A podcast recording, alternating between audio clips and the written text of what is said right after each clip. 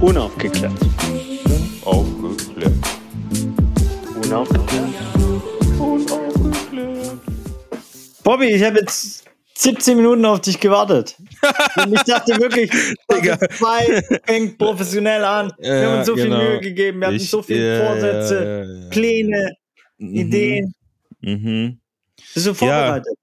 Ähm, du, ich, äh, ich lieg einfach mal unsere WhatsApp-Kommunikation. Dann hat sich das auch erledigt, dass wir darüber diskutieren, wer von uns beiden hier zu spät ist oder nicht da ist oder 17 Minuten gewartet hat. Also wenn es nach dir gehen würde, wärst du gar nicht hier, würde ich sagen. Gut, dass ich dir gestern nochmal gesagt habe, dass wir heute aufnehmen bei einem Termin, der schon seit drei Monaten steht. Ja, wer macht auch Termine äh, im Drei-Monate-Rhythmus? Ähm, Ähm, du. Nein, in dem Fall unser wunderbarer Gast heute, auf den ich mich sehr freue. Ähm, Ja. Also schön auch wieder deine Stimme, schön da auch wieder, dass in unserem WhatsApp-Chat wieder mehr los ist. Ich freue mich auf die zweite Staffel. Ich bin gewillt, viel zu lernen. Ich weiß, ich muss noch viel lernen. ja, ich freue mich auch, Micha. Zweite Staffel, wer hätte gedacht, dass wir beide hier nochmal so jung zusammenkommen? Ähm, möchten wir den Gast äh, heute schon verraten, weil ähm, eigentlich wird, ja, ist es ja sowieso schon raus, wenn wir dieses, äh, dieses äh, Podcast-Völkchen ähm, auf Instagram spreaden. Ist lustig, das ist so ein, ein falsches Konzept einfach von uns, ne? Ja, also nö. so zu tun, als, nee, wir verraten ihn noch nicht. Jeder weiß es schon. Aber nee, im, im Podcast tun wir einfach so, als wüsstet ihr noch nicht, wer der Ja. Gast ist.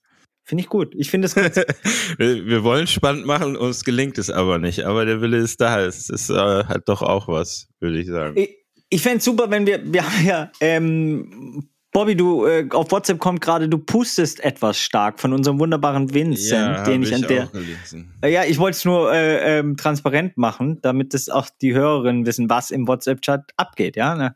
Ja. Ähm, long story short, ähm, ich fände das ja eh gut, wenn wir uns da noch ein bisschen weiterentwickeln, auch was den Podcast angeht. Also vielleicht noch Mhm. irgendeine Rubrik. Ich, du hast mir mal erzählt, dass die alle immer so Rubriken haben, die Podcasts. Ich höre ja keine Podcasts, deswegen weiß Ja. mein gesamtes Podcastwissen ist von äh, dir oder den selbst aufgenommenen, die allerdings ohne Konzept meistens waren. Long story short, ich fände es gut, wenn wir irgend sowas hätten wie äh, die zehn besten To-Dos, um dem SDG zu dienen oder so. Weißt du, wie ich meine? Ja, Micha, das ist doch genau der richtige Zeitpunkt, um in unsere Werbung zu sliden, denn wie immer ist unser Partner 17ziele.de und wenn ihr dazu beitragen wollt, die Nachhaltigkeitsziele zu erreichen, dann geht auf 17ziele.de. Da findet ihr To-Dos, die ihr quasi machen könnt. Und wenn ihr das getan habt, verhashtagt ihr das am besten mit 17ziele.de und haut es in eure Social Media Kanäle, damit wir die Welt irgendwie irgendwann mal ein bisschen besser machen können. Und dann könnten wir eigentlich unseren Gast, den wir jetzt hier noch nicht verraten, auch fragen, ob der vielleicht noch ein paar Ideen hat, wie man die Nachhaltigkeitsziele umsetzen kann. Also fände ich, fänd ich interessant und äh, lass uns doch vielleicht mal ins äh, Thema gleich einsteigen. Ähm, hast du Mhm. dir Fragen überlegt? Was gibt's mh, was, was du mitteilen willst zu dem Gast, der Top Secret Act quasi? Ey, ich würde erstmal ähm, quasi unser SDG kommunizieren. Mhm. Das weiß ja natürlich. Ähm, Safe. Ich habe mir vorgenommen, dich in Staffel 2 nicht mehr auflaufen zu lassen. SDG 10 hatten wir schon einmal, ähm, aber es Okay. passen ja mehrere Sachen auf ein SDG, deswegen wiederholen wir uns da ja natürlich auch, weil ne, es gibt nur 17 SDGs. Wir haben 10 Folgen in einer Staffel, es ist Staffel 2, wenn wir das richtig rechnen, sind wir dann bei 20 Folgen. Das heißt, es ist unvermeidlich, dass sich ein SDG wiederholt. Wir hol- wiederholen heute SDG Nummer 10 und Nummer 10, weil wir es schon mal hatten und ich dich nicht auflassen, äh, auflaufen lassen möchte, ist welches? Sehr lustig. Äh, erstmal möchte ich feststellen, dass ich super finde, dass wir diese Inkonsistenz einfach in allem haben. Wir könnten jetzt ja natürlich noch 11 bis 17 fertig machen, quasi die, die nö, fehlen. das wäre langweilig. SDGs, aber erstmal wiederholen wir natürlich SDG 10, das wir, das wir schon mal besprochen haben Mhm. mit der unfassbaren Helene Fares? Nee. Nee. Nein, nein, nein, nein. Nein. Mhm. Scheiße. Echt bitter, wie du mich auslaufen Ähm, es ist, ich, ich sag's dir und dann kannst du es nochmal versuchen, es ist weniger Ungleichheit. Janine Michaelsen? Nee, nee, das war Homeschooling, das war äh, SD, SDG, ähm, Oh, ja. das weiß ich jetzt auch nicht mehr.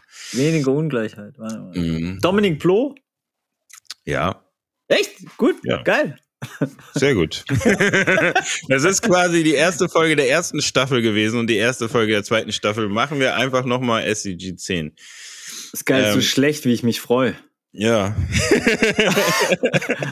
Das ist hier, hier geht es um eine Lernerfahrung und ich war halt auch in, in der Schule nie so ein guter Schüler, muss ich einfach Das mal ist- dran. das ist nicht schlimm. Das, Ja. Aus dir ist ja trotzdem was geworden. Ja. Möchtest du unseren Gast verraten, weil ähm, Hey, ich finde es spannendes Thema, weil äh, SDG 10 und wie sagt man, das wäre die erste fast schon Frage, äh, ähm, wie Menschen mit diesen entweder körperlichen oder geistigen Herausforderungen am liebsten genannt werden. Das ist wahrscheinlich auch eine Mhm. dumme Frage, weil ich vermute, dass die mittlerweile oft gestellt wurde. ja, Die wollten ja eigentlich genannt werden. Ja, wie wär's mit Mensch, du Trottel? Also so wäre Ja. eine gute Antwort wahrscheinlich. So, ähm, ich muss ja sagen, ich habe relativ viel Erfahrung im Zivildienst gehabt mit äh, ähm, Menschen, die die Support gebraucht haben in, in Lebenslagen, die ich mhm. von A nach B kutschiert habe als als Rettungssanitäter und von B nach A und von C nach A und habe da echt absurde Sachen erlebt und hab und das glaube ich auch für mich so mein Umgang immer gewesen, einfach echt viel Quatsch einfach und viel Scheiß gemacht. ja. So mit Menschen, die, ob, ob sie im Rollstuhl saßen, ob sie im Stock gingen, ob sie, egal was, einfach sehr, sehr viel Quatsch gemacht, um es auf so eine Ebene zu bekommen. Und dadurch hab, hatte ich immer eine sehr gute Verbindung zu diesen Menschen äh, oder zu den Menschen, glaube ich. Aber das mache ich ja generell auch, dass ich viel Quatsch mache. Deswegen ändert sich da vielleicht gar nicht so viel. Ja, also ich, ähm, ich habe mir dieselbe Frage gestellt, wie ähm, ich habe ja auch meine Erfahrung nicht im Zivildienst, ich habe ja soziale Arbeit studiert, ähm, weiß ja jeder, haben wir ähm, und Ah, du da, hast studiert oder was? ja, ja, ja, ja, habe ich. Und dann habe ich äh, auch äh, nebenbei bei der Lebenshilfe gearbeitet. Ähm, das ist aber auch jetzt schon eine ganze Weile her. Also ich würde fast behaupten, vielleicht 15 Jahre, da ändert sich ja dann auch noch einiges. Ähm, deswegen, früher hieß es noch ähm, Menschen mit Handicap ähm, Mhm. oder ich glaube sogar Förderbedarf, wa- was ich Mhm. immer sehr, sehr blöd fand. Also ich Mhm. finde generell blöd, Leute irgendwie so ein so Label. eine, Ü- ja, so ein Label, so eine Überschrift zu geben. Ähm, ja, für mich äh, fände ich Mensch einfach die richtige Bedeutung. Ähm, und ich mache da auch irgendwie, ähm, ich glaube, es ist wichtig, dass man da auch vielleicht an der Herangehensweise keinen Unterschied macht. Und ich glaube, das ist ja das, was ich so schade finde, dass es keinen Zivildienst mehr gibt. Ähm, der überwiegende Teil der Menschen. Weil man da so viel kiffen konnte, Bobby, ne? Ja, das natürlich auch. Und man wurde auch noch bezahlt dafür. ja, Micha, da sind wir wieder. Gut, hat sich in Staffel 2 auch nichts geändert. Nein, ich wollte sagen, dass, ähm, dass die Herangehensweise von Leuten, die Zivildienst machen, vielleicht einfach genau auf der Ebene ist, ähm, ne, so halt, ähm, Geil, wie du durcheinander kommst. ja, ich, ich, ich versuche die richtigen Worte zu finden. Es ist dasselbe wie in Staffel 1. Versuche keinen Fehler zu machen. Weniger kiffen. ja, das äh, habe ich hinbekommen. Echt? Digga, ich rede jetzt hier nicht über das Kiffen. Wir, das ist völlig nebensächlich. Wir haben SDG und das ist, hat nichts mit, wohl, wenn man vielleicht über Leg Legalisierung redet, aber das machen wir jetzt nicht. Ja. Ja. egal. Ich wollte einfach nur sagen, vielleicht sind Zivildienstleistende gehen anders heran als jemand, der schon seit zehn Jahren frustriert in einem Job ist Ja. oder was weiß ich nicht was. Und deswegen finde ich den Zivildienst, äh, habe ich den immer für sehr wichtig empfunden. Und ich glaube, ähm, es ist ein Verlust der Gesellschaft, keinen Zivildienst mehr ähm, machen zu müssen. Also das müssen. Man kann, glaube ich, jetzt so ähm, sozial, freies soziales Jahr machen kann, aber muss nicht. Zur Bundeswehr muss meiner Meinung nach keiner, aber ich würde sagen, es würde sowohl äh, Männern als auch Frauen gut tun, nach der Schule ähm, in diesem Bereich sich äh, zu betätigen. Das hat mich sehr viel weitergebracht. Absolut, ja. also kann ich, kann ich nur unterstreichen. Und ich meine, das, ich finde es ja auch spannend, ähm, ne, unseren heutigen Gast, wir droppen es einfach. Ich sag Raul und du sagst Krauthausen! so sieht's aus. Wir machen es Hip-Hop-Way. Ähm, long story short. Ja, Fußball. ähm, Lass ihn einfach reinholen. Komm, wir haben, wir, er kommt jetzt auch gleich in drei Minuten. Also wir können jetzt auch nicht mit tief in die Materie gehen. Wir gehen einfach mit Raul da tief, tief rein. Außer ja, finde ich gut. Ich, ich finde ja auch dieses, ja, das wäre ja auch interessant. Wir, ist ja ein partizipativer Podcast, wenn ich an Staffel 1 äh, denke. Ne? Also ihr könnt den ja mit dieses Vorgeplänkel ist ja einfach nur, um euch zu zeigen, so, äh, dass wir von ganz vielen Sachen auch überhaupt einfach gar keinen Plan haben. Und deswegen machen wir den Podcast, um um zu lernen und gemeinsam mit euch zu lernen. Und äh, wenn ihr da Ideen habt oder auch sagt, ey, das Vorgeplänkel wollen wir gar nicht, wir wollen nur Raul Krauthausen, dann kriegt ihr auch nur Raul Krauthausen. Ähm, dann, dann läuft 90 Minuten, ohne dass wir was sagen. Ja. Hey, hatten wir, hatten wir äh, sowohl bei äh, Faduma als auch äh, quasi beim Hanau Podcast und fand ich mit die stärksten Folgen. Also vielleicht einfach öfters die Fresse halten, Bobby, ne? Ja, ey, ist kein Problem. Ich halte jetzt einfach die nächsten, nächste Stunde die Fresse. Du machst das schon mit Raul und dann gucken wir mal, was bei rumkommt. Dann kann ich mich nicht auch, auch nicht um Kopf und Kragen reden. Das ist für mich völlig in Ordnung. Ähm, ich, ich bin gerne Zuhörer. Tschüss. Es war Hallo? so ein Mic-Drop, weißt du, es war sowas, so, so sehr, ja. ich bin gerne Zuhörer. Ich bin gerne Ich bin auch sehr guter Zuhörer. Also wenn ihr Probleme habt, dann meldet euch bei Bobby Serrano. Ja. 0800, mir geht scheiße. ich beiß jetzt noch mal von meinem Brötchen ab, weil ich habe noch nichts gegessen. Ah, ey, ich muss leider hoch. Es gibt Essen, es ist 12 Uhr.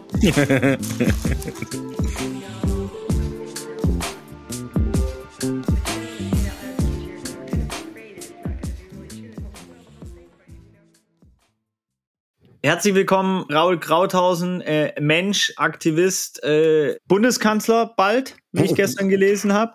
Bundeskanzlerin, bitte, ja. Oh, hast du Bundeskanzlerin geschrieben? Ich habe Bundeskanzlerin geschrieben, ja. Ah, geil, finde ich super. Äh, äh, spricht ja äh, äh, Bände, dass dies, dieses Amt immer noch Bundeskanzler heißt und auch Präsident, ne?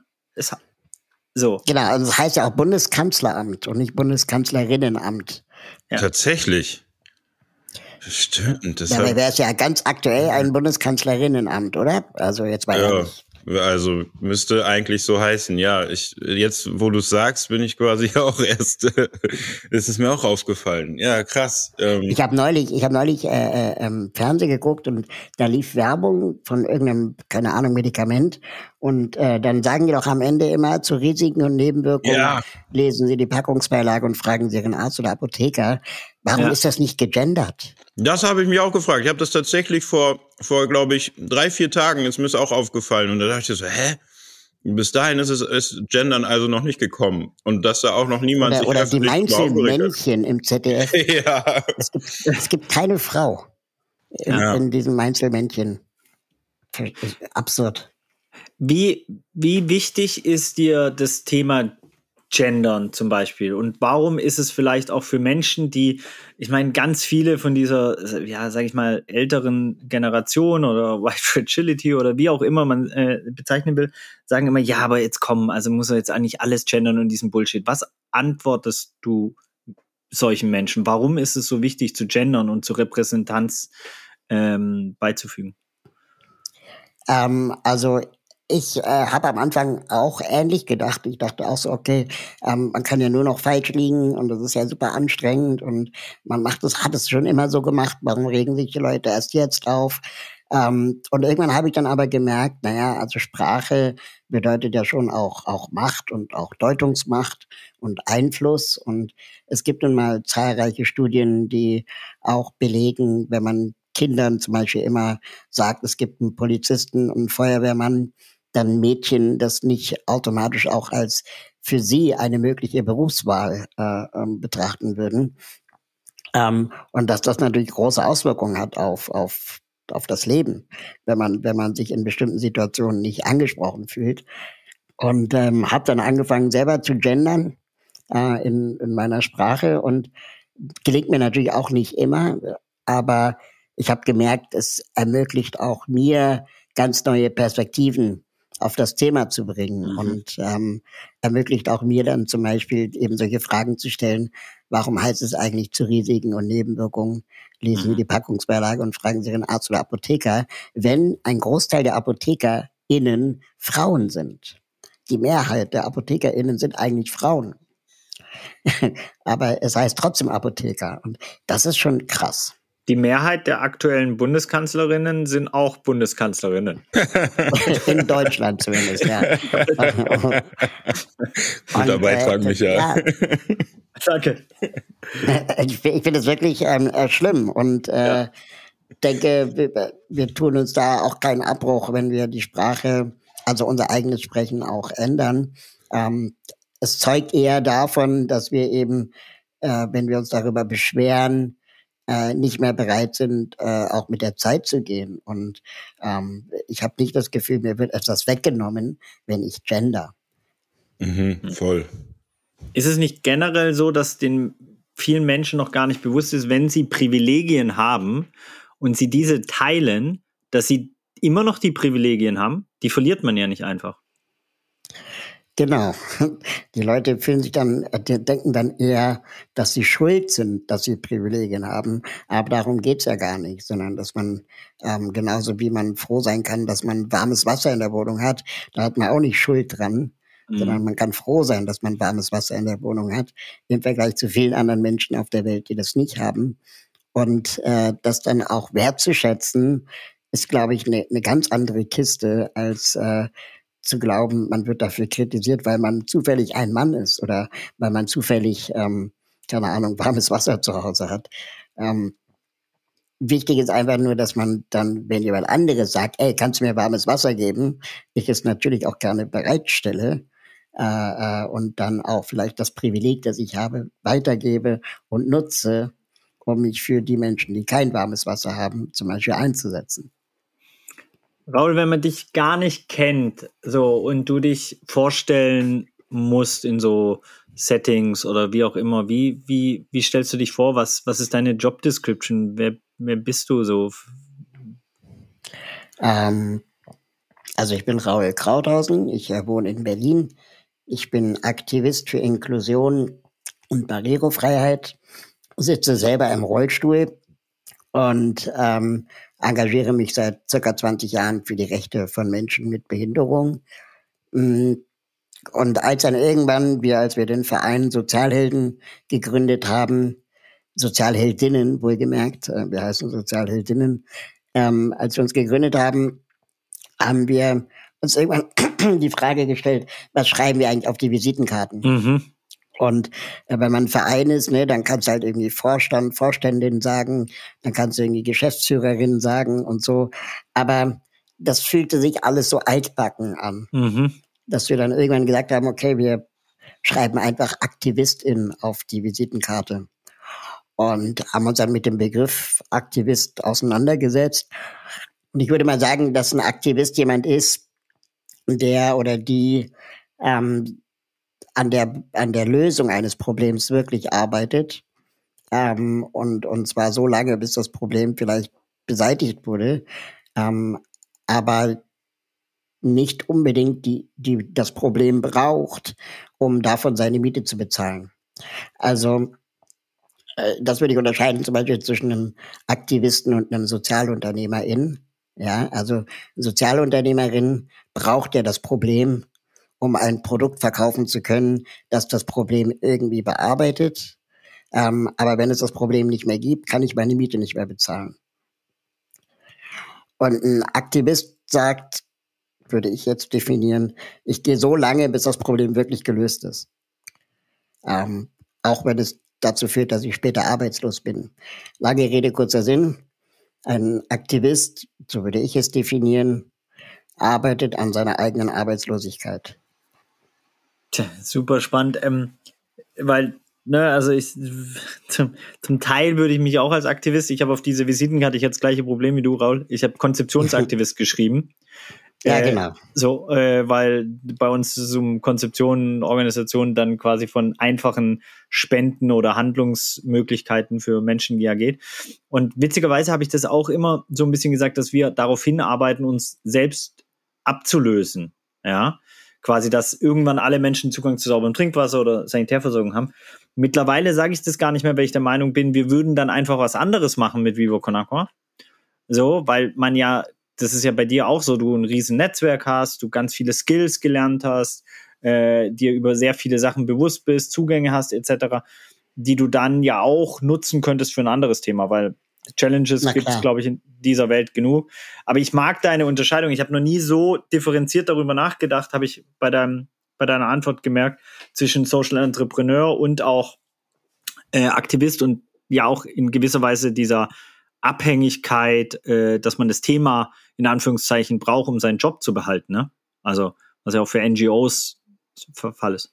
Ich glaube, wir müssen in dieser Sozialunternehmerinnen-Ecke, in der ich ja auch bin, also machen wir uns nichts vor, ne? Ähm, äh, ich bin Ashoka Fellow, äh, wir haben äh, auch viele ähm, äh, Titel, die man uns von außen zuschreibt, sowas wie Sozialunternehmer oder so. Ähm, aber die Sorge, die ich halt in diesem ganzen SozialunternehmerInnen-Kontext habe, ist, dass wir eigentlich, ähm, wie nennt man das, ähm, äh, Steigbügelhalter sind für ähm, den Staat, der soziale Verantwortung outsourced. Mhm. Mhm. Also äh, wenn, wenn wir bei den Sozialhelden das Thema Barrierefreiheit und Inklusion bearbeiten, ähm, dann sind das alles Themen, die die Politik viel besser lösen könnte als ein Sozialunternehmer von außen.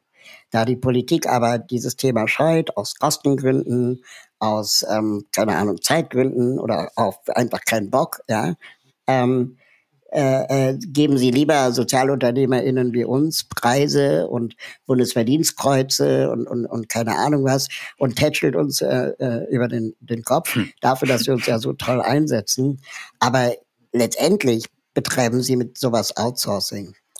Und ähm, wir haben jetzt zehn Jahre dieses Spiel mitgespielt bei den Sozialhelden mit, mit der Willmap und so weiter. Selber auch geglaubt, wir können damit was verändern.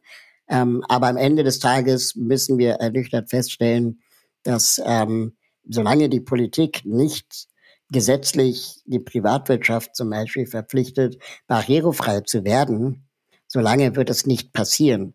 Da kann ich noch so viele Wheelmaps bauen, da kann ich noch so viele Lego-Rampen mir zusammenklicken. Ähm, am Ende des Tages bleibt es ein Charity-Projekt, hm. äh, wo vor allem nicht betroffene Menschen sich auf die Schulter klopfen können. Ähm, aber es hat dem Leben behinderter Menschen keinen substanziellen Mehrwert gebracht. Und äh, da bin ich jetzt an der Erkenntnis zu sagen, ich habe keinen Bock mehr auf diese Schnittchenessen mit MinisterInnen. Ja, ähm, jetzt möchte ich wirklich Tacheles reden und die Politik auch in die Verantwortung nehmen. Hm. Ich hätte da mal so eine Frage, wenn du von Barrierefreiheit redest. Ne? Für mich, ähm, ich habe da im Vorhinein drüber nachgedacht und dann war ich so, ja, was, was ist denn ähm, nicht barrierefrei? Und dann bin ich darauf gekommen, dass wenn ich mit meinem Sohn jetzt zum Beispiel mit einem ähm, Kinderwagen an gewissen Haltestellen aussteige, dann gibt es da einfach keinen Fahrstuhl. Ähm, wie zum Henker kann das 2021 noch sein? Also ne, bei mir, mir hilft dann jemand, den Wagen runterzutragen oder ich krieg das auch irgendwie alleine hin. Aber was macht jemand, der im Rollstuhl sitzt? Der wäre ja dann darauf angewiesen, dass, äh, keine Ahnung, zwei bis vier Leute ähm, ihn oder sie runtertragen. Also wie, wie ist es das möglich, dass, dass sowas noch gibt? Und hast du so konkrete Beispiele, ähm, vielleicht auch absurde Beispiele, wo es äh, immer noch keine barrierefreien Zugänge gibt? Ja, also das mit den Aufzügen oder fehlenden Aufzügen ist äh, genau äh, äh, ein gutes Beispiel, weil ähm, wir eben im 21. Ja. Jahrhundert leben. Der Aufzug äh, 120 Jahre feiert, also die Erfindung des Aufzugs, ja, äh, wir schon die Frage stellen können, warum geht das nicht? Und wenn man dann die Verantwortlichen fragt, sagt mal, warum gibt's denn hier keinen Aufzug? Dann sagen die oft so Sachen wie, naja, aus Brandschutzgründen, aus Denkmalschutzgründen oder die sagen dann sowas wie, naja, ähm, hier gibt es zu wenig Fahrgäste oder es hat sich noch niemand beschwert. Ähm, in anderen Ländern, wie zum Beispiel in, äh, in Österreich, ja, da äh, wird in, in der Großstadt Wien diskutiert, ob ähm, wir nicht zwei Aufzüge pro Station bräuchten, falls mal einer kaputt ist. Also die sind einfach in der Debatte weiter. Ja, voll. Ja? In Deutschland diskutieren wir noch über das Ob und in Österreich wird schon darüber diskutiert, okay, was machen wir, wenn? Ähm, in, ich war in Japan vor ein paar Jahren in Tokio und da gibt es vier verschiedene U-Bahn-Systeme in einer Stadt, die auch witzigerweise nicht wirklich miteinander kompatibel sind, was so das Ticketsystem angeht. Ähm, aber es gibt natürlich neue und alte Bahnhöfe und neue und alte Züge. Ja? Und das ist, war aber weitestgehend barrierefrei. Selbst die, die ältesten äh, Bahnhöfe, die wir äh, besucht haben, also U-Bahnhöfe, hatten Rolltreppen. Voll. Und ähm, diese Rolltreppen konnte man per Knopfdruck zu Aufzügen transformieren. Das sah aus wie bei Transformers. Ja. Und dann konntest du mit deinem Rollstuhl auf dieser Rolltreppe auf einer Plattform runterfahren. Das habe ich noch nie in meinem Leben gesehen. Ich musste 30 Jahre alt werden, ja. um sowas zu entdecken. Und der Aufzug war von ThyssenKrupp. Das ist eine deutsche Firma, ja, oder? genau. Und dann frage ich mich, was ist, was ist passiert? Was ist passiert, dass die Japaner sich sowas gönnen und in Deutschland nicht? Und ich nehme mal an, das waren Kostengründe, das war irgendein TÜV, der wieder irgendwas nicht erlaubt hat, weil es könnte ja was passieren. Ähm, oder eben, dass du Personal brauchst, um diesen äh, äh, Schritt von von Rolltreppe zu Aufzug äh, ähm, zu machen. Ähm, und das wollte halt keiner bezahlen. Mhm. Ähm, und das äh, ist äh, typisch deutsch. Ja, aber ist Barrierefreiheit nicht auch irgendwie ein Menschenrecht? Also so kann man das nicht so kategorisieren. ich meine. Also ich würde jetzt unbedingt, ich würde sagen, Teilhabe ja. ist ein Menschenrecht. Okay. Ja, ja, ja. Voll. Ähm, und für Teilhabe bräuchte man Barrierefreiheit äh, oder vielleicht auch Chancengleichheit ist auch ein Menschenrecht. Ähm, und Barrierefreiheit kann ein Schritt dahin sein. Ähm, ein anderes Beispiel, das in Deutschland ein großes Problem ist, zum Beispiel jetzt gerade in der Pandemiezeit, äh, dass Jens Spahn oder die Kanzlerin, wenn die Pressekonferenzen geben, äh, es nicht selbstverständlich ist, dass ein Gebärdensprachdolmetscher mhm. daneben steht. Ähm, in anderen Ländern, selbst in Dritte Weltländern, ist das Standard. Es gibt nur eine Welt, Raul.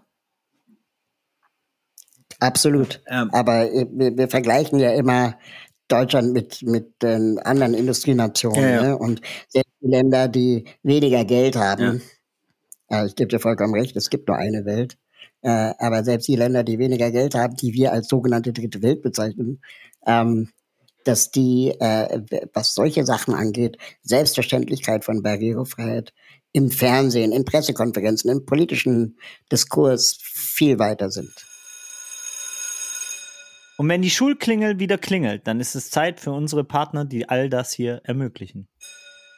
Wir möchten euch die Marke Closed vorstellen. Closed wurde Ende der 70er gegründet und ist vor allem für hochwertige Jeans für Damen und Herren bekannt. Closed ist sowieso eher für Langzeitbeziehungen zu haben. Die Marke arbeitet mit den meisten Produktionspartnern seit Jahrzehnten zusammen, was in der Modebranche eine echte Seltenheit ist. Also quasi wie der Arschlochfilter bei uns hier bei Unaufgeklärt.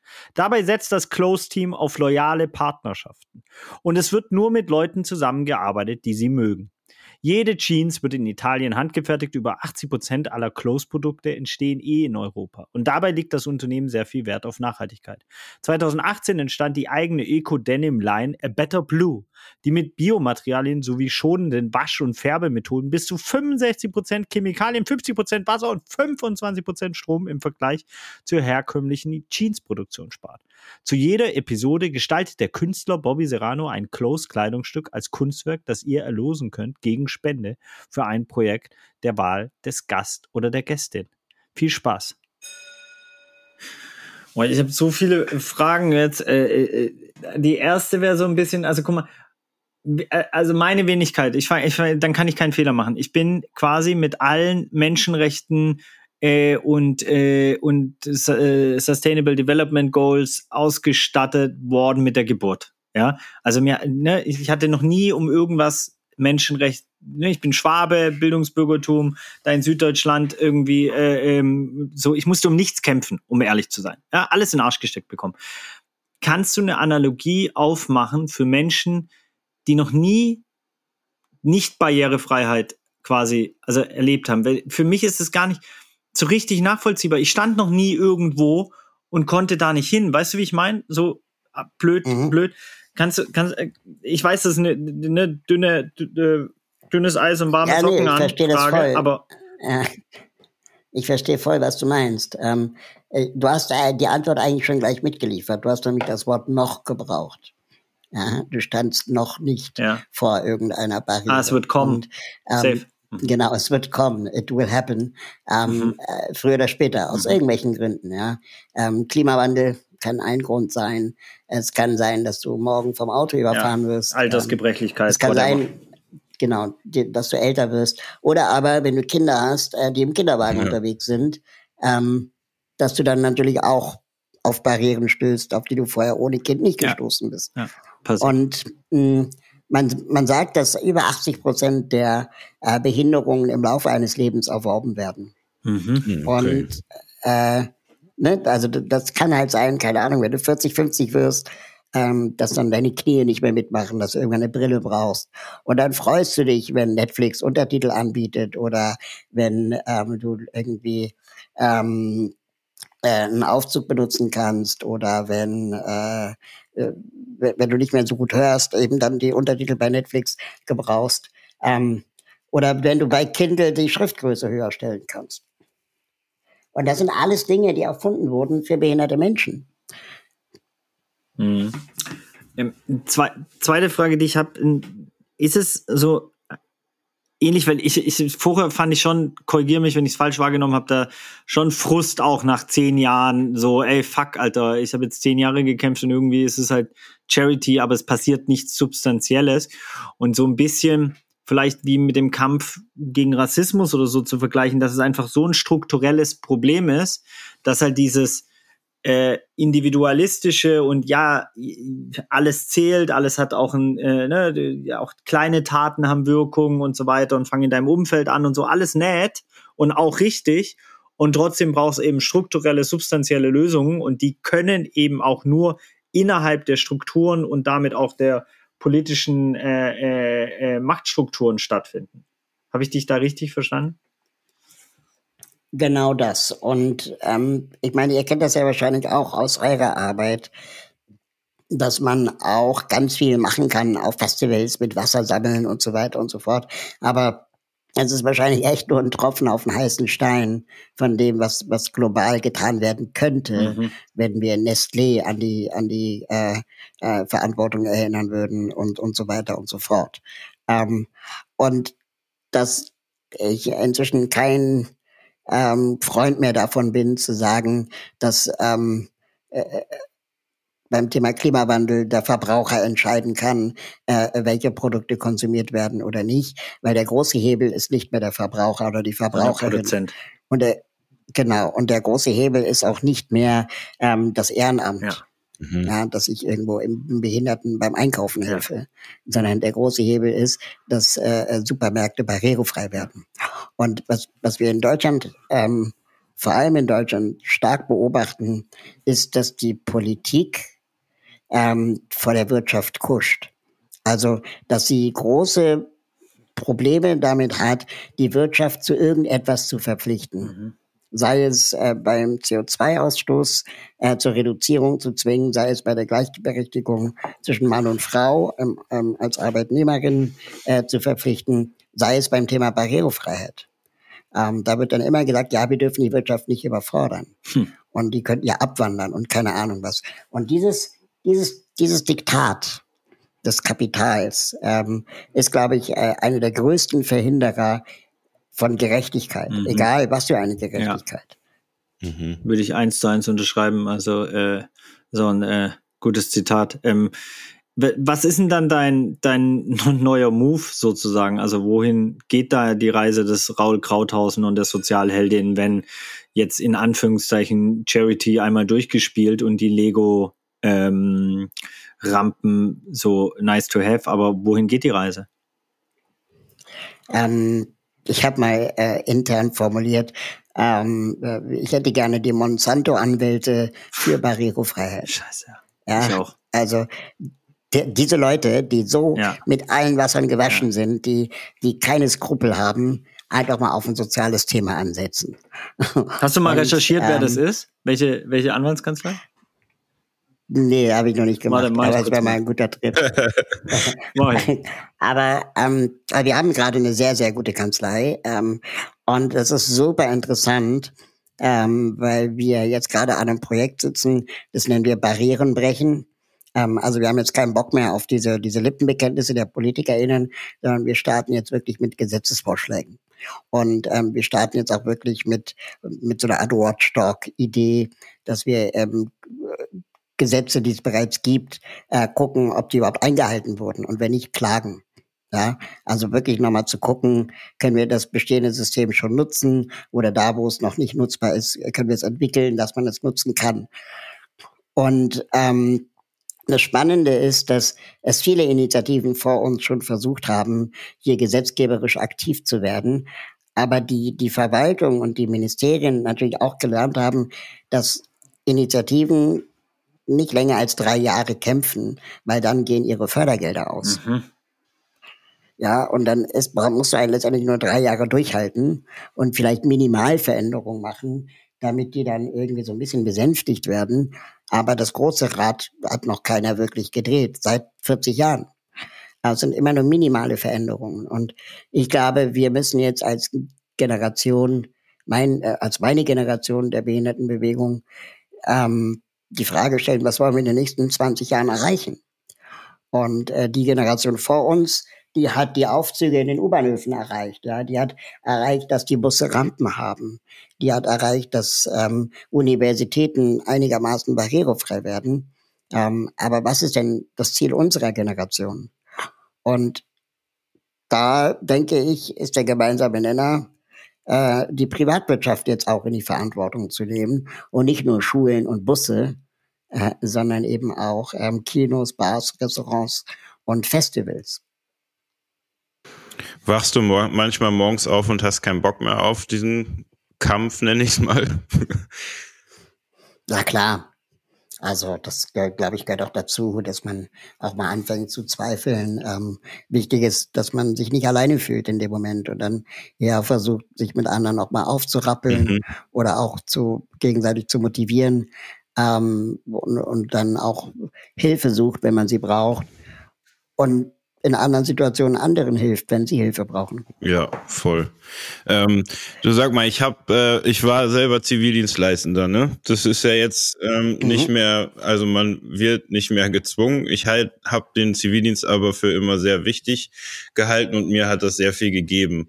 Ähm, hast du Mhm. Durch die Abschaffung des Zivildienstes, ich meine, man kann irgendwie ein freies soziales Jahr machen, aber es ist wahrscheinlich der Anlauf nicht mehr so groß, wie wenn du ähm, ähm, dazu verpflichtet wirst, sowas zu machen. Hast du da eine, oder vielleicht sehe ich das auch falsch, aber hast du da irgendwie eine Veränderung in diesem ganzen System ähm, wahrgenommen? Ist es schwieriger, irgendwie da jemanden zu bekommen, der dann einen unterstützt? Oder hat es einfach eine Veränderung irgendwie ge gemacht, die zum Negativen geführt hat? Oder ist vielleicht tatsächlich was Positives aus dieser Abschaffung entstanden? Ähm, also aus meiner Warte würde ich sagen, hat es äh, vielleicht zu einer Professionalisierung äh, in dem Sektor geführt, also dass man eben nicht mehr billige Zivis nutzen konnte, um bestimmte Tätigkeiten auszuführen, behinderte Menschen zu begleiten. Das wurde jetzt vielleicht ähm, durch den Assistenten äh, und den Assistenzberuf ähm, ersetzt. Ähm, insofern hat es vielleicht sogar eine Aufwertung äh, gegeben. Ähm, man muss schon auch ehrlich sagen, dass mit den Zivildienstleistenden eine Menge billige Arbeitskräfte auch genutzt Ja, wurden. ja. Ja. Und ähm, das ist äh, schon auch nicht okay. Gleichzeitig haben sicherlich sehr viele junge Männer ähm, soziale Berufe kennenlernen können und dann vielleicht auch später für sich in Erwägung gezogen, diesen Beruf hauptberuflich zu machen, mh, was sicherlich jetzt fehlt. Ja. Äh, ich denke, wir könnten eine Mischung machen, indem wir äh, den, den Bundesfreiwilligendienst vielleicht auch attraktiver gestalten in der Bezahlung, in der Anrechnung Mhm. und dass wir auch für Frauen das öffnen. Ja, voll. also Das ist ja mit dem Bundesfreiwilligendienst auch der Fall, was ja beim Zivi äh, eher nicht der Fall war. Aber ich bin kein Freund von Verpflichtungen, Ja, weil okay. ich denke, das muss jeder auch für sich selber wollen. Und was, was bringt dir ein Zivi, der keinen Bock hat? Ja, das, das stimmt. Also ich, äh, aus meiner Sicht, so ich, wenn ich mich erinnere, ist schon ein Weilchen her, aber ähm, ich, also ich habe danach soziale Arbeit studiert. Ähm, vielleicht ist das so der der äh, Musterwerdegang dann eines Zivildienstleistenden, aber mir hat es einfach persönlich sehr viel gebracht, so ne, ähm, einfach auch ähm, über den Tellerrand von dem äh, Abiturienten vom Dorf irgendwie mal drüber hinaus zu schauen, so. Ähm, und wie gesagt, danach habe ich dann echt lange auch bei der Lebenshilfe gearbeitet, in Krankenhäusern irgendwie äh, mein Studium finanziert und letztlich dann als Sozialarbeiter irgendwann geendet. Ähm, ich, ja, Also spannend finde ich ja zum Beispiel, Mhm. es gibt ja Freiwilligendienste, die auch behinderte Menschen machen. ja, Ähm, und warum kann man in dem Bereich nicht auch Inklusion voll, leben? voll. Es gibt zum Beispiel einen großartigen Verein BZEF, ähm, die auch Auslandserfahrungen äh, äh, für behinderte Mhm. Menschen ermöglichen in Form eines Freiwilligenjahrs. Und ähm, das, das ist, glaube ich, etwas, was mit dem Zivi so gar nicht möglich gewesen wäre, weil beim Zivi brauchst du ja eine sogenannte Eignung. Und das war ja dann ein, ausschließlich körperlicher Test, ähm, wo dann viele Ja, behinderte stimmt. Menschen einfach auch durchs Raster gefallen sind. Stimmt.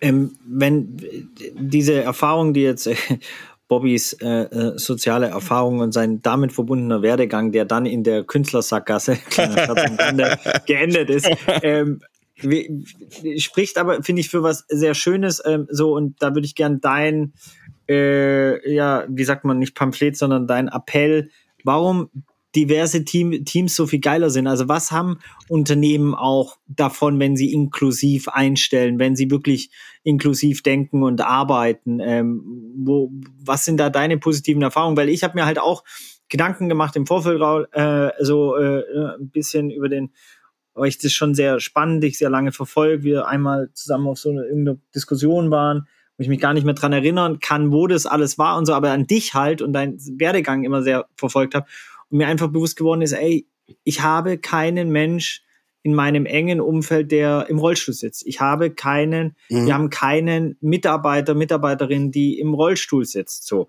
Ähm, und es geht ja jetzt auch gar nicht darum, proaktiv, oder vielleicht geht es sogar darum, das weiß ich alles nicht, aber mir ist dabei aufgefallen, naja, dadurch mache ich mir darüber halt auch nicht viele Gedanken. So, und dadurch finde ich vielleicht auch gar nicht solche Leute oder solche Leute, äh, solche, solche Leute, Entschuldigung, ähm, Menschen, die im Rollstuhl sitzen, ähm, bewerben sich vielleicht dann gar nicht bei Viva Con Agua, weil sie gar nicht dort jemanden anderes sehen, der vielleicht sie repräsentieren würde, mit dem sie sich identifizieren können, sondern es sind alles so irgendwelche Allmanns, äh, äh, die Ökotrophologie studieren oder so, äh, ohne es jetzt despektierlich zu meinen. Aber äh, ne, das ist alles dünnes Eis, was ich hier mache, aber, aber ich will, ich will quasi die Lanze brechen dafür, für was, warum es so wichtig und, und, und, und an der Zeit ist, anders, diverser und repräsentativer, ne? Also auch äh, nur um das auch nochmal auszuführen, wir haben in Deutschland, glaube ich, 25 Prozent Menschen mit Migrationshintergrund. Würde aus meiner Sicht bedeuten, dass in einer Organisation wie Bio Connect 25 Prozent Menschen mit Migrationshintergrund arbeiten sollten. Ist aber nicht ganz der Fall. Ähm, es wird immer besser, es wird immer diverser und so weiter. Wir haben da einen Fokus, wir haben es auch irgendwann kapiert, so und, und da, so. Ähm, und trotzdem weiß ich, dass wir da noch einen sehr langen Weg gehen äh, müssen, so, um wirklich divers zu sein. Würdest du dir diese Frage stellen, auch beim Thema Migration?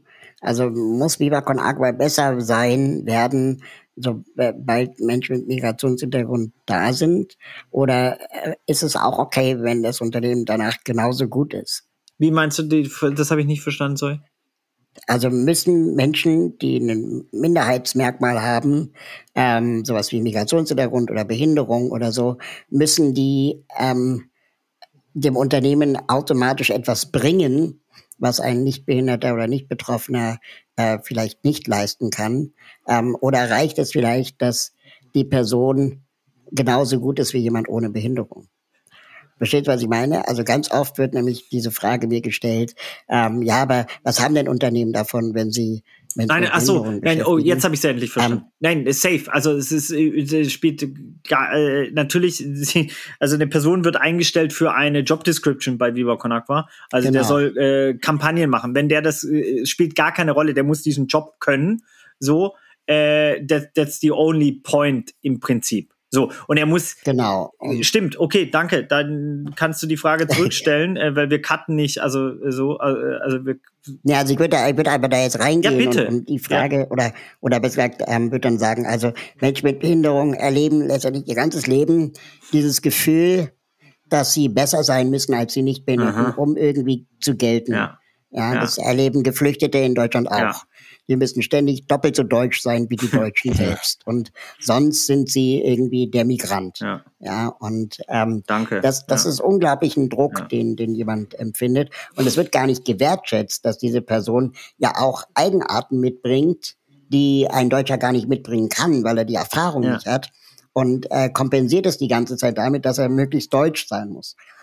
Hm auf Viva Con Agua übertragen zum Thema Behinderung oder jemand im Rollstuhl, jetzt äh, ganz konkret, könnte ja jemand im Rollstuhl die Perspektive mitbringen, barrierefreies Festival. Mhm. So, ähm, das ist ein ganz anderes Thema, wenn, wenn jemand selber eine Behinderung hat, ähm, als wenn jemand ohne Behinderung sich dieser Frage stellt. Also wenn jemand ohne Behinderung diese Frage äh, im Kopf hat, dann denkt er erstmal, das ist alles unmöglich. Mhm. Ja, ähm, barrierefreies Festival auf Erde, auf Sand. Ähm, es ist laut und was machen wir, wenn es regnet und es ist alles siffig und überall ist Schlamm und keine Ahnung was. Ja. Ähm, äh, das ist unmöglich, deswegen lassen wir es. Oder es gibt dann so eine so eine so eine Behindertentribüne. Mhm. Wow, ähm, ja, ja, aber, ist so. Aber so, aber jemand, der im Rollstuhl vielleicht in einem Festival oder Orga-Team mit dabei ist, ähm, der, der würde sagen, okay, pass auf, es gibt ähm, an zahlreichen Stränden ähm, gibt es so, so Matten, die man ja. ausrollen kann, mhm. äh, um bestimmte Wege möglich zu machen, auch durch Schlamm und Sand. Mhm. Ähm, oder oder wenn wir eine Bar irgendwo haben, sorgt doch einfach nur dafür, dass es einen Teil der Bar gibt, der niedriger ist für jemanden im Rollstuhl. Ähm, oder wenn es irgendwie darum geht, ein, ein Zelt irgendwo aufzubauen, macht doch Zeltplätze für Menschen im Rollstuhl in der Nähe von Dixie-Toiletten, die barrierefrei sind. Hm ähm, anstatt dass man quer durchs ganze Matschgelände muss. Mhm. Und es sind manchmal kleine Dinge, und ich war selber noch nie auf dem Festival, also fällt mir jetzt aber nur, ich denke nur darüber nach, was mir Sorgen machen würde.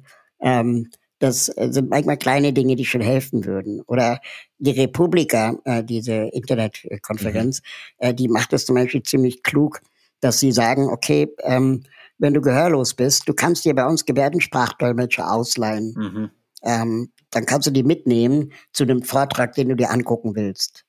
Das ist manchmal leichter und kostengünstiger, als zu sagen, wir müssen jeden Panel, jeden Slot mit Gebärdensprachdolmetschern ausstatten. Mhm. Ähm, und so ähnlich könnte man das da auch überlegen. Okay, es gibt ein extra äh, Team, das für Barrierefreiheit, wie auch immer, äh, äh designen kann, äh, sensibilisiert und geschult ist. Ähm, und wenn jemand im Rollstuhl kommt, dann hat er eine Vertrauensperson, eine Kontaktperson, an die er sich wenden kann. Ähm, und wenn jemand gehörlos ist, äh, ähm, kann er sich auch an diese Person wenden. Oder wenn jemand eine, eine, eine, einen epileptischen Anfall hat, äh, dann auch. Also sind ja auch verschiedene Bedarfe, die dann plötzlich ähm, äh, vorliegen, sobald man barrierefrei denkt. Und, und dass man vielleicht eher in, in Kompetenzen äh, äh, nachdenkt, die jemand mit Behinderung mitbringt, ähm, als in, äh, in, in diesem Überkompensieren oder besonders gut sein müssen. Ähm, vielen Dank, dass du das so relativiert hast. Ähm, das, weil, also erstens, als du gesagt hast, Doppeldeutsch, ist es mir so unangenehm geworden, weil ich versuche eher so das Gegenteil oft gar nicht so deutsch zu sein.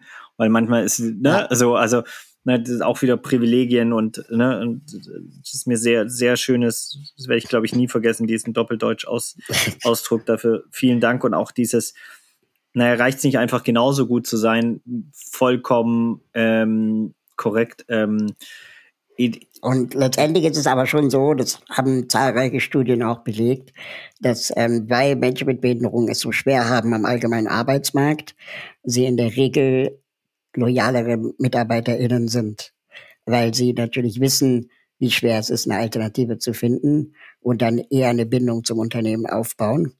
Ähm, aber ich möchte nicht mich gezwungen fühlen, das Unternehmen jetzt zu lieben, nur weil ich behindert ja. bin.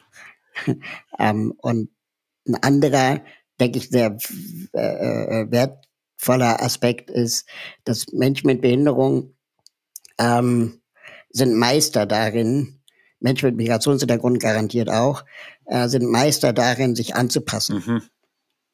Ja, also möglichst nicht aufzufallen, möglichst irgendwie Barrieren nicht anderer Menschen Verantwortung werden zu lassen, sondern irgendwie zu gucken, ja, ich schaffe das schon irgendwie. Mhm. Und ähm, sich anzupassen an, an Barrieren, die es im, im Alltag gibt. Und dadurch entstehen natürlich kreative Lösungsansätze. Und diese Kreativität kann man auch im Beruf nutzen. Absolut. Pragmatische äh, äh Sachen äh, äh, zu finden und zu entwickeln, mhm. äh, die man oft, wenn man die Perspektive nicht hat, äh, vielleicht gar nicht tun würde. Ähm, wir haben, es geht ja hier wirklich darum, dass Leute auch so konkret oder wir angefangen mit uns beiden, aber dann auch die Zuhörerinnen äh, quasi ähm, Ansätze bekommen, wie sie sich vielleicht ja besser oder einfach geiler verhalten. Geiler ist vielleicht ein passenderes Wort. Ähm, kannst du uns so ein paar Tipps mit auf den Weg geben, was du als geil, äh, als cool oder oder äh, oder angebracht oder ja im Umgang mit Menschen, die die eine körperliche Beeinträchtigung haben oder oder, oder, oder Challenge oder äh, oder angefangen, wie wie wie was ist dein Lieblings, also wie wie weil deshalb war auch so eine Frage, wo ich mir dann aber auch gedacht habe, ey, die hast du wahrscheinlich schon ganz oft gestellt bekommen. Äh, äh, wie willst du eigentlich, dass da, dass, dass, dass sowas angesprochen wird? Wie sagt man da politisch korrekt? Weil ne, hier dritte Welt ist politisch inkorrekt. Man sagt Mensch, äh, äh, Länder des globalen Südens. So, ähm, äh, es gibt diverse ähm, Bezeichnungen, die politisch korrekt sind für für Menschen mit äh, anderen ähm, äh, Pigmenten, äh, so wie wie ist es da? Weil ich glaube, da fängt schon bei vielen an, die gar nicht dann, weißt du, und da genau, oh, wie ich ja auch drum rumrede, genau da ist ja aber der Punkt, glaube ich, wo oft dann entsteht so, ja, fuck, ich traue mich das jetzt gar nicht, weil ich könnte ihn ja dadurch, dass ich sage, ey, du sitzt im Rollstuhl, ja klar sitze ich im Rollstuhl, das sieht doch jeder oder so, so äh, äh ist doch logisch, so ähm, quasi, aber dadurch, dass es nicht so oft Menschen dann wissen, wie sie es adressieren sollen, wie sie es vielleicht ansprechen sollen, äh, äh, gar nicht in den Kontakt gehen, sondern so diese Hemmung haben, fuck, ich könnte was falsch machen. Ähm, und, mhm. und dadurch gar nicht die Verbindung entsteht, die ja quasi dann die Lehr äh, Lernfelder offeriert. So. Weißt du, wie ich meine? Total. Ähm, also grundsätzlich äh, es ist, glaube ich, erstmal ein nicer Charakterzug, wenn man diese Unsicherheit sich bewusst macht. Mhm. Ja, also zu, zu sagen, okay, krass, ich hatte noch nie in meinem Leben Kontakt zu Menschen mit Behinderung.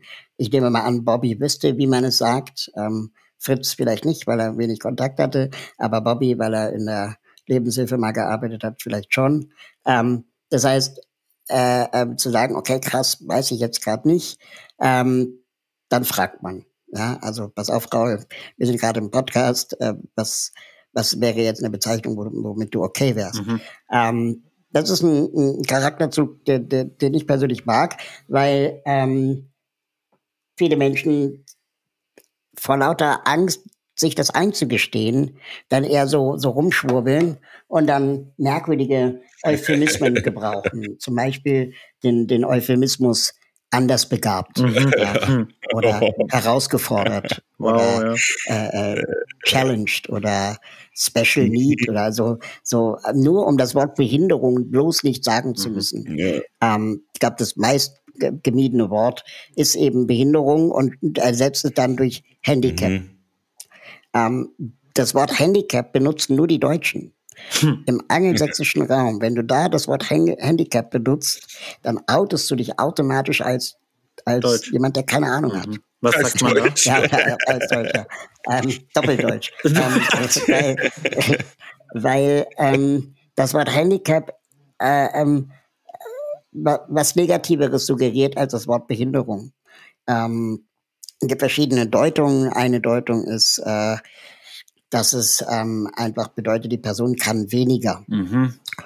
Und in Österreich, äh, in der Schweiz sagt man zum Beispiel noch äh, ähm, Invalide. Mhm. Okay. Äh, was äh, auch schwieriges ja, Wort ist, wow. weil es bedeutet weniger Wert oder nicht Wert. Ja, invalid. Ähm, und genau. Und ähm, das Wort Behinderung ist aber weitestgehend neutral, weil es offen lässt, ob ich als Mensch im Rollstuhl behindert werde durch Treppen ah. oder aufgrund, durch meiner aufgrund meiner Behinderung im Rollstuhl sitze, also behindert bin. Mhm. mhm. Ähm, Behinderung ist deswegen erstmal neutral. Ähm, deswegen sagt man auch Mensch mit Behinderung oder behinderter Mensch. Mhm. Mm, das ist auch völlig okay und ich glaube, es gibt kaum Menschen mit Behinderung, die sich in der Thematik auskennen, die das Wort ablehnen. Mhm. Ähm, warum Nichtbehinderte damit ein Problem haben, ist äh, wahrscheinlich, weil auf den Schulhöfen Deutschlands das Wort behindert als Schimpfwort gebraucht wird. Ja. Ähm, das ist jedenfalls das, was ich oft mitbekomme, wenn dann Leute dann so einen so einen Frosch im Hals haben und nicht wissen, oder ein Kloß im Hals, wie, wie, wie man das jetzt sagen kann, weil das ist ja ein Schimpfwort. Äh, aber ich glaube, und ich habe selber ja äh, auch bei, beim Jugendradio lange gearbeitet, es macht keinen Sinn, Jugendlichen das Wort Behinderung zu verbieten oder behindert zu verbieten, ähm, weil man könnte damit ja jemanden verletzen, weil die das als Schimpfwort gebrauchen, ähm, sondern es macht viel, viel mehr Sinn, Jugendlichen klarzumachen, dass Behinderung einfach kein Schimpfwort ist. Mhm. Oder behindert. Und ähm, dass da drin aber auch eine Wertschätzung äh, äh, stecken muss, was Jugendsprache angeht. Also wenn ich als erwachsener Mensch, äh, ich bin nun mal 40, bin also jetzt erwachsen, auf den Schulhof gehe und so würde jetzt irgendjemandem sagen, ey, behindert sagt man nicht, dann lacht er mich doch aus. Mhm. Der braucht seine Jugendsprache, um sich zu differenzieren Absolut. von Erwachsenen. Mhm. So, das ist, das muss ich erstmal akzeptieren und annehmen. Ich kann ihm aber klar machen, pass auf, wie du deinen Kumpel disst, ja, ist mir scheißegal. Aber es kann Situationen geben, und die wirst du im Laufe deines Lebens erfahren, wo das Wort behindert ähm, anders ankommt, als du es vielleicht gemeint hast und dann wirst du jemanden verletzt haben und dann bleibt es dir nach wie vor frei, das Wort zu gebrauchen oder nicht, aber du trägst die volle Verantwortung, äh, ein Arschloch zu sein oder nicht. Und das verstehen die. Ja, das glaube ich auch. Ähm, ich habe ja sehr viel Hoffnung in die Generation, die da jetzt so heranwächst. Ähm, wenn ich mich an meine Schulzeit erinnere, dann ähm, gab es einen Schulhof, ähm, es gab die Grundschule, auf die ich gegangen bin, und dann gab es eine Schule, ich weiß nicht mehr, wie der Begriff war, aber er war auf jeden Fall nicht okay. Ähm, da sind alle Menschen zur Schule gegangen, die in irgendeiner Weise eine Behinderung haben, hatten, ob es jetzt äh, körperlich, geistig, ähm, weiß mhm. ich nicht. Ähm, das hat für mich in meinem sechsjährigen Kopf irgendwie eine Grenze automatisch aufgebaut und man hat irgendwie so, ne, man hat sich unwohl gefühlt, man wusste nicht, was los ist und hat einen Bogen drum gemacht. Heutzutage gibt es ja das, äh, die schöne Inklusion. Ähm, glaubst du, dass die Generation, die damit jetzt so vielleicht ähm, das als Normalität sieht, ähm, dass da eine ganz andere Herangehensweise an das ganze Thema ist? Ähm, oder glaubst du, dass da noch viel mehr gemacht werden könnte? Also ähm, es reicht nicht, den Schulhof, die Pausenzeit gemeinsam ja. mit Kindern mit Behinderungen zu verbringen. Das ist, denke ich, etwas, was wir aus der Geschichte ja, lernen können, die du gerade erzählt hast. Ähm, äh, wenn Klassenkameradinnen äh, mit Behinderungen in deiner Klasse gewesen wären, ähm, dann äh, hättest du wahrscheinlich nach drei Tagen auch keine Fragen mehr. Ja, wahrscheinlich, ja, voll. So, sondern es wäre einfach das neue Normal für euch in der Klasse gewesen. Und dann hättest du dem oder ihr vielleicht auch bei Mathe mhm. geholfen oder vielleicht auch nicht. Du hättest dir die Freiheit rausgenommen, irgendwann ihn oder sie als Arschloch zu sehen ja. oder sich ihn oder sie zu verlieben. Ja? Also äh, alles ist möglich. Und ähm, das kannst du aber durch diese Schulhofbegegnung, die einfach nur zehn Minuten lang ist, nicht äh, äh diese diese ähm, das Kennenlernen eines Menschen erreichen. Und abgesehen davon, ich meine, ich war auch mal in der ja. Schule, äh, äh, ähm, du, du, du befreundest dich auch nicht mit anderen Kindern einer anderen ja, Schule. Ja, voll, vor allen Dingen nicht, also wenn der Schulhof getrennt ist, so, ne? Also wenn so eine. Ja, und du befreundest dich auch nicht mit Schülern aus einer anderen Klasse. Ja. ja. Also jedenfalls, also es ist sehr unwahrscheinlich. Mhm. Außerdem, du teilst mit denen irgendein gemeinsames Erlebnis wie Musik, äh, AG ja. oder was auch immer, aber, aber sonst ja, ja nicht. Voll. Und ähm, das ist, glaube ich, etwas, was, was wir erstmal akzeptieren müssen, dass äh, das eben nicht reicht. Ähm, ich gebe dir insofern recht, dass die jüngere Generation, die jetzt vielleicht inklusiv beschult ja. wird, ähm, einen anderen, entspannteren Umgang mit dem Thema Behinderung ähm, mhm. hat, definitiv. Äh, ähm, allerdings ist noch nicht jede Schulklasse inklusiv. Ja, ja, ja, voll. Und es werden immer noch viel zu viele Kinder auf Förderschulen geschickt. Und es werden immer mehr Kinder auf Förderschulen geschickt, weil das Regelschulsystem immer perfider aussortiert. Ja. Ähm, Ne, da wird dann plötzlich gesagt, ja, hm, das Kind hat einen Migrationshintergrund, das sollte lieber auf eine Schule für Sprachbehinderte. Mhm. Oder da wird dann gesagt, ähm, ja, das Kind, das Gymnasium ist leider nicht barrierefrei, deswegen ähm, kann das Kind kein Abitur machen, wenn es im Rollstuhl sitzt. Wow. Ähm, anstatt das Gymnasium barrierefrei ja. zu machen. Und die, diese Ausschlüsse gibt es noch sehr, sehr stark.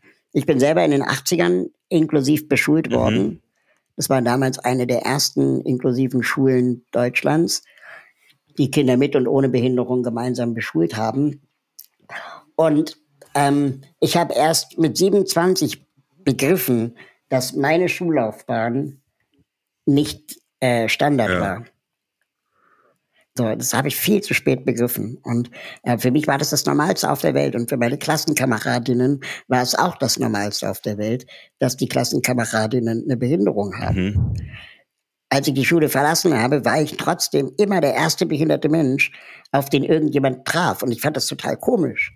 Ja. ja also, ich, es hieß ganz oft, oh, du bist der erste Behinderte, mit dem man reden kann. Ich so, ja, wie? In meiner Klasse waren fünf. Was ist denn los? ähm, und jetzt bist und, du Unternehmer, ne? Und, äh, äh, und du hast aber zum Beispiel gerade erzählt, Bobby, das fand ich auch spannend, dass an dieser äh, Schulhofsituation, dass ähm, an dieser Förderschule verschiedenste Behinderungen in einem äh, äh, in einer Schule waren. So, körperbehindert, geistig behindert, was auch immer, sinnesbehindert, lernbehindert, mhm. wie auch immer. Und ähm, was ich, was ich da bis heute nicht verstehe, was hat eigentlich ein Rollstuhlfahrer mit einem geistig Behinderten mehr gemeinsam als ein äh, nicht behinderter Mensch mit einem Rollstuhlfahrer oder einem geistig Behinderten? Ja. Und, und welche Selektion findet denn hier eigentlich gerade statt? Und ähm, es wird immer damit argumentiert, dass die Kinder mit Behinderung an Förderschulen besser gefördert mhm. werden. Ähm, und dann sind sie da besonders unterstützt und begleitet und, und kleine Klassen und so weiter und so fort. Aber in Wirklichkeit schützen wir die Mehrheitsgesellschaft vor dem Verlassen der Komfortzone. Voll. Ja. Und wir argumentieren das mit Schutz. Wir argumentieren das mit Schutz der, der Behinderten. Aber wie gesagt, ein Rollstuhlfahrer hat genauso viel gemeinsam oder nicht gemeinsam wie ein Nichtbehinderter zu einem Menschen, der blind ist. Ähm, und deswegen haben alle drei das Recht, einander kennenzulernen. Also ich gehe ja gar nicht von Wertigkeiten, sondern ich rede einfach nur von, von Unterschieden. Ja? Und äh, alle drei haben das Recht, einander kennenzulernen. Und das können sie nur in einer Schule für alle. Ja, und höchstwahrscheinlich. Und an einer Förderschule, ja. also mein Leidenschaftsthema. Ja, ich merke es, aber ist gut.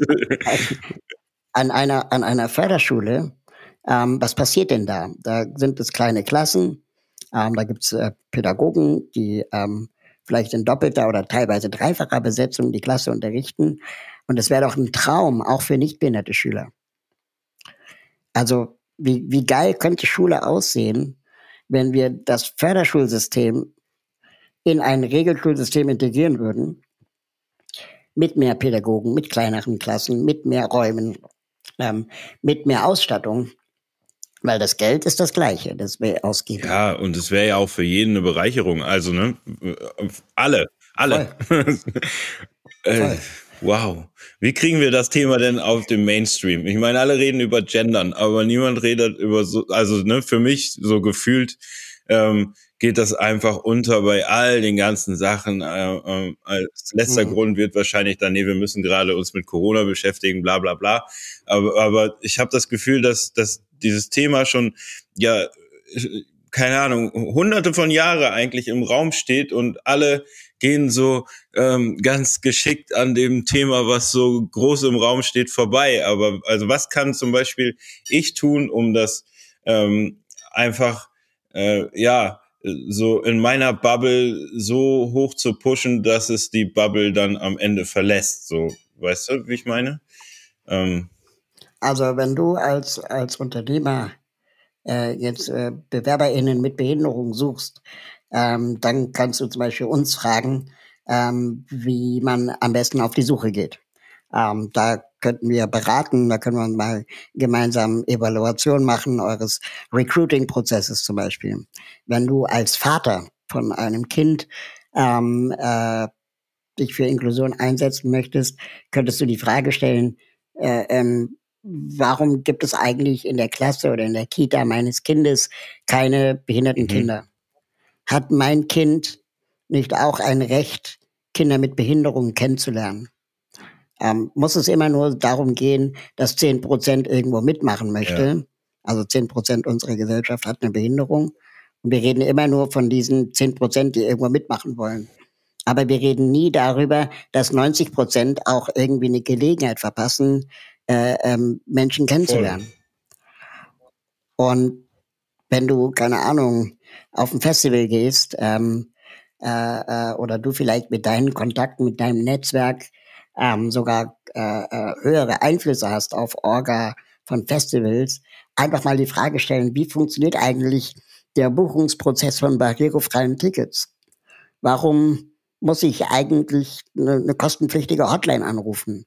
Oder warum steht auf der Website nicht, ähm, ob der Bahnhof vom Regionalbahnhof barrierefrei ist? Also das sind manchmal so Kleinigkeiten, ja. die man auch mitdenken kann. Es kostet erstmal kein Geld, ist erstmal einfach nur ein Bewusstsein schaffen für das Thema mhm. bei den Verantwortlichen.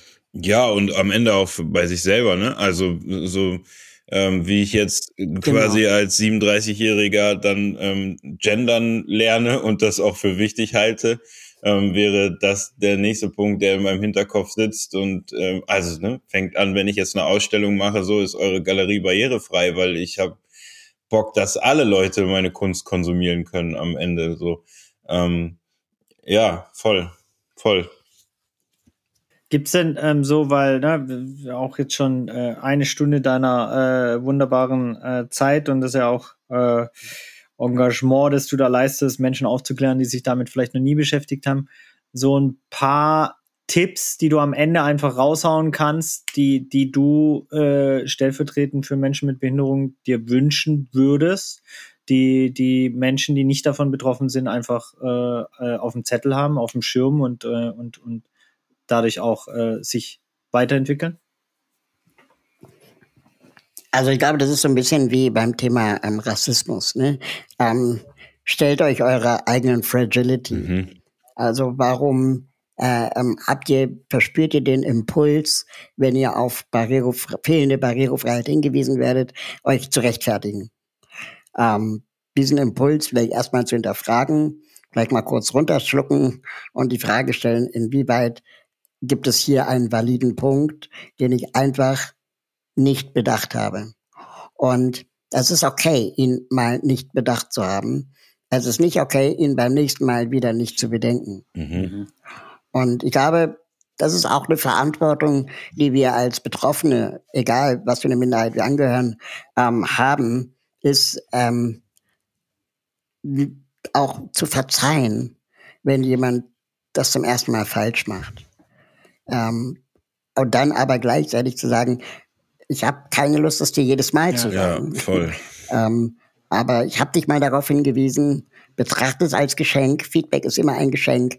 Ähm, beim nächsten Mal trägst du die Verantwortung, wenn es wieder nicht barrierefrei war oder wenn wieder ähm, Rassismen oder Sexismen verbreitet wurden. Und ähm, das ist, glaube ich, ein wichtiger Aspekt. dann, es ist alles auch keine Rocket Science, ja. Ähm, das Wissen ist da. Man kann im Internet in zahlreichen Projekten, einige auch von uns, sich äh, aufschlauen, informieren, wie mache ich ein Event barrierefrei. Ähm, und da gibt es dann zum Beispiel auch die banale Erkenntnis, je früher ich Barrierefreiheit berücksichtige, desto günstiger ist es. Je später ich sie berücksichtige, desto teurer wird's. Also bei angenommen, ich habe schon die Location gemietet und stelle fest, die ist gar nicht barrierefrei, dann dann wird es ziemlich teuer, sie barrierefrei zu machen, als wenn ich von Anfang an das in meine Anforderungskatalog schreibe äh, äh, bei der Suche einer Location. Und ähm, es gibt dann so ein paar äh, buchhalterische äh, äh, Tricks und Kniffe. Man kann sagen, dass eine Veranstaltung barrierefrei zu machen ungefähr zehn Prozent mehr kostet. Ähm, durch Rampen, durch Dixie-Toiletten, was auch immer, die dann barrierefrei sind. Ähm, ungefähr. Und für diese zehn Prozent könnte man zum Beispiel einen Sponsor finden. Da könnte man sagen, okay, die Barrierefreiheit dieses Festivals wurde gesponsert von Clubmate. Und das ist, Smart. also das ist auch vom Packaging Voll. viel leichter. Mhm. Ja, ähm, und, und dann ist es nicht so ein, so ein Damoklesschwert, das die ganze Zeit darüber steht, sondern man kann es auch ganz transparent auch den Sponsoren gegenüber sagen, pass auf, ähm, es ist uns ein Anliegen und es passt vielleicht zu deiner Marke. Ähm, wollen wir das nicht mal ausprobieren? Ja. Mm, und ganz viel lernen, lernen, lernen, lernen und beim nächsten Mal besser werden äh, ähm, und auch Kritik aushalten, wenn Kritik kommt. Aber wenn wir die ganze Zeit immer sagen, wir haben das schon immer so gemacht, dann ähm, brauchen wir uns nicht wundern. Das habe ich gestern auf Facebook gelesen, dass beim Wacken Festival 100 Bands auftreten und davon sechs Frauen ja. sind. Also dann bleibt halt auch alles, wie ja, es voll.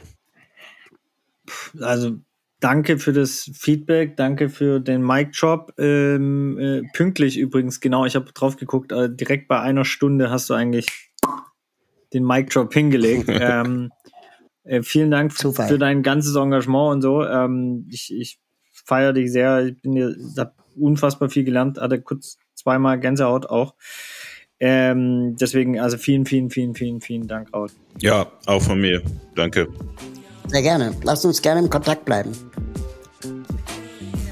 Vielen herzlichen Dank, dass ihr Teil von Unaufgeklärt wart und hoffentlich auch bald wieder seid. Und wenn ihr es feiert, dann bitte gebt uns Feedback, gebt uns Kritik, Anregungen, schlagt Gäste, Gästinnen vor, die ihr spannend findet, schlagt SDGs vor, die wir nochmal oder neu beleuchten sollen. Abonniert den Kanal, uns wurde gesagt, das hilft im Podcast-Game.